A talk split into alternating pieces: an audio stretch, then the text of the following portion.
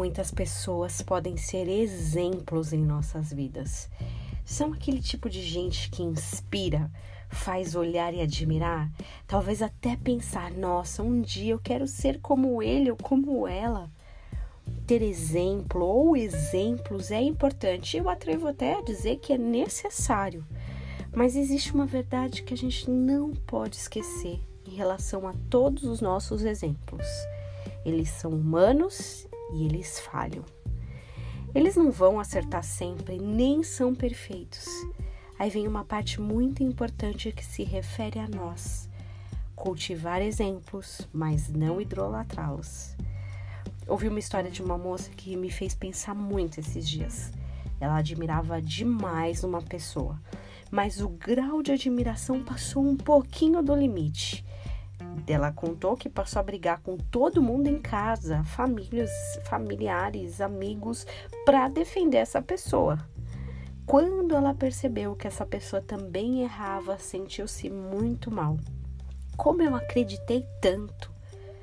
Mas talvez a pergunta correta deveria ser: será que eu ultrapassei o limite do que eu esperava ou do que eu achava dessa pessoa e passei em algum momento a idolatrar essa figura?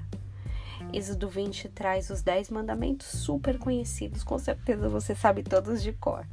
É interessante que os dois primeiros parecem até a mesma coisa, mas não são.